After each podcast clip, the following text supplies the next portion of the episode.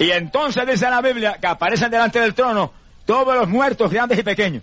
Y aparecen libros y son juzgados por lo que está escrito en los libros. ¿Y qué es eso? Ese es el juicio final. Qué terrible. Y, oigan esto que está aquí. Hay gente que dice, ah, yo no quiero ser Cristo. Usted no lo quiere. Pero como quiera se va a enfrentar a él en un día que viene. Cara a cara lo va a ver ahí. Cara a cara. Lo que pasa es que como usted no lo quiere ahora como Salvador, lo va a enfrentar como juez. Pero sonríase, Él no está como juez aquí en esta noche, está como Salvador aquí en esta noche, está como Redentor, está en esta noche aquí, para darle la vida a usted, que Él compró para usted, darle a usted la redención, que Él compró con sangre, con muerte, con dolor. Avance a Jesús en esta noche y enfréntelo como sublime Salvador. ¿No lo quiere así? Pues lo va a tener que querer como juez. Y lo va a juzgar con justicia. Y se abrieron los libros, y fueron juzgados los muertos a base de lo que estaba en los libros. Y oiga lo que dice la Escritura, lo que dice la Biblia. Y el mar dará sus muertos todos los cuerpos que se ahogaron en el mar saldrán los cuerpos. Y la muerte dará sus cuerpos. Y la muerte lo único que puede tocar es esto de afuera. Mire, esto de afuera. Cuerpos que se van al sepulcro. Así que los cuerpos saldrán de los sepulcros y de los mares. Y el infierno dará las almas que están en el infierno. Al infierno no van los cuerpos. para la persona espiritual que está dentro de estos cuerpos. Que sí que habrá una segunda resurrección de gente perdida. Que la Biblia dice resurrección para condenación. Resurrección para vergüenza eterna, dicen algunas traducciones. Resurrección para eterna perdición. Habrá una primera resurrección para vida de los que murieron en Cristo y una segunda resurrección mil años más tarde para condenación, porque le van a probar su culpabilidad allá arriba. No crea que tiene nadie oportunidad de escapar ahí. Ay, salió inocente. Si salió, inocente, el Señor, el Señor es un injusto que lo tuvo en el infierno más de mil años. La justicia de Dios no es como la de los hombres, que la gente está en la cárcel y a veces se encuentra, después que tiene 10 años de cárcel, se encuentra que es inocente. Ay, lo sueltan entonces. Pero ¿quién le puede bajar los 10 años que tuvo de los barrotes? El que está en el infierno hace rato que es culpable. Lo que pasa es que la justicia de Dios es una justicia profunda, perfecta, y le va a probar la culpabilidad ante millares de testigos. Todos los ángeles estarán ahí, y todos nosotros tenemos ahí los, de, los también. Pegaditos al Señor, pues somos la esposa, al lo que Él vive. Él ahí, al lo que Él vive. Él ahí, y nosotros detrás de Él. Que si nos necesita de testigo, en algún momento nos necesita de testigo, nos llama, ven acá pequeñito lindo. No es cierto que tú le predicaste a ese que dice que nadie, nadie le habló nunca jamás de mí. Sí le prediqué. Y estaba en la campaña allí en el Humboldt Park, al lado, que Dios le ama. Y oyó el mensaje. Pero dio la espalda y se fue, no quiso aceptar, aceptarte. Es terrible. Y cuando termine ese juicio, todos los que están ahí, ninguno aparecerá escrito en el libro de la vida. Y oiga bien, serán echados en el lago de fuego y azufre junto con el diablo y sus ángeles y el anticristo y su falso profeta y ahí serán atormentados por los siglos y los siglos. Eso está en la Biblia. No es lindo, pero yo no lo puedo borrar. Los testigos de Satanás dicen que eso no es así, pero allá ellos, que para ahí van ellos. Y no se arrepienten porque los mentirosos no entran en los cielos. Pero los testigos de Cristo Jesús estaremos en el juicio detrás del Señor ahí, detrás del Señor ahí. Aquí estoy, Señor. Me necesita, me llama. Alabro que Él vive. Gloria a Dios. Y acaba ese juicio y esas multitudes enfrentan la muerte segunda, que es el lago de fuego y azufre, que está en algún lugar allá arriba y no tiene ningún cliente todavía. Pero en cuanto el Señor entre y termine la tercera guerra mundial, agarra al anticristo y al falso profeta y los tira de, cabeza al lago de fuego con ropa y con todo.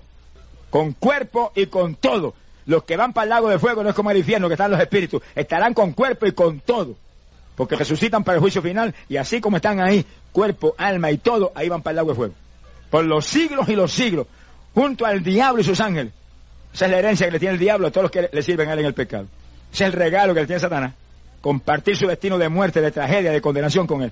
Dígale, diablo asqueroso, en esta noche me voy con Cristo y te voy a dejar sin mi presencia. Alabro que él vive. Te me voy a escapar de abrazo en esta noche. Venga Jesús en esta noche, en el segundo acepta a Cristo. El diablo tiene ya más potestad sobre usted. Alabado sea Dios. Pero mientras esté en pecado, si se muere, te lleva. Tiene derecho legal sobre ti. Porque en el pecado tú te rendiste a él voluntariamente. Bendito sea el Señor Jesús. Eso es palabra de Dios. Eso es palabra de Dios. Eso no son cuentos de viejas, eso está en la Biblia ahí clarito, así como lo estamos hablando aquí. ¿Y qué sucede cuando termina ese juicio? Se va para el agua de fuego esa multitud. Y ahí está el diablo para siempre, se acabó el diablo. ¿Qué sucede? Apocalipsis 21 dice el apóstol San Juan, y vi cielo nuevo y tierra nueva, porque el primer cielo y la primera tierra habían pasado y el mar no existirá más. Sonríase si puede. Dice, y vi la nueva Jerusalén, la Jerusalén nueva, la ciudad de Dios, que descendía del cielo hacia la tierra nueva. Y en él viene todo el pueblo del Señor y el Señor con ellos. Y seremos para siempre sus pueblos y él será nuestro Dios. Y la ira dice, las cosas viejas pasaron, ya no habrá más muerte, no habrá más dolor, Él enjugará toda lágrima de nuestros ojos, y por los siglos y los siglos viviremos con Él. Alabado sea Dios. Y en Apocalipsis 21, verso 8 dice, pero los mentirosos, sonríe si puede, los fornicarios, tienen relaciones sexuales con alguien que no sea su legítimo esposo o esposa. Cuídese, que hay gente que tiene ministerio y viven así. Ahí, Dios siempre me muestra, hay gente con ministerio, ministerio, no estoy diciendo que, si es pastor, evangelista, nada de eso estoy diciendo, que tienen ministerio y están viviendo en adulterio todo el tiempo, sin darse cuenta que para que, es ministro, está perdiendo el tiempo, se sea, para el infierno con tu, con tu ministerio. Mi alma te alaba. ¡Ay, Samaya Saba! Bendito sea tu nombre, Jesús. Mi alma te glorifica, Señor. Los fornicarios, los mentirosos, dice la Biblia, los idólatras, todos los que adoran criaturas, que adoran estatuas, imágenes, ídolos de todo tipo, el lago de fuego y azufre será el refugio eterno para ellos. Y ni los muñecos se podrán llevar para allá, porque tampoco le van a permitir que se lleven los, estatuas para allá adentro. Alá, lugar vive. Sea bendito Señor Jesucristo. Qué terrible. Los abominables, los cobardes, mire lo que dice. Eso dice la Biblia. Los cobardes son gente tímida, que no se atreven a hablar de Cristo a nadie. Ay, me da miedo. Es un cobarde, espiritualmente hablando. También irán para el lago de fuego y azufre. Mi alma te bendice, Jesús. Alá lo que él vive.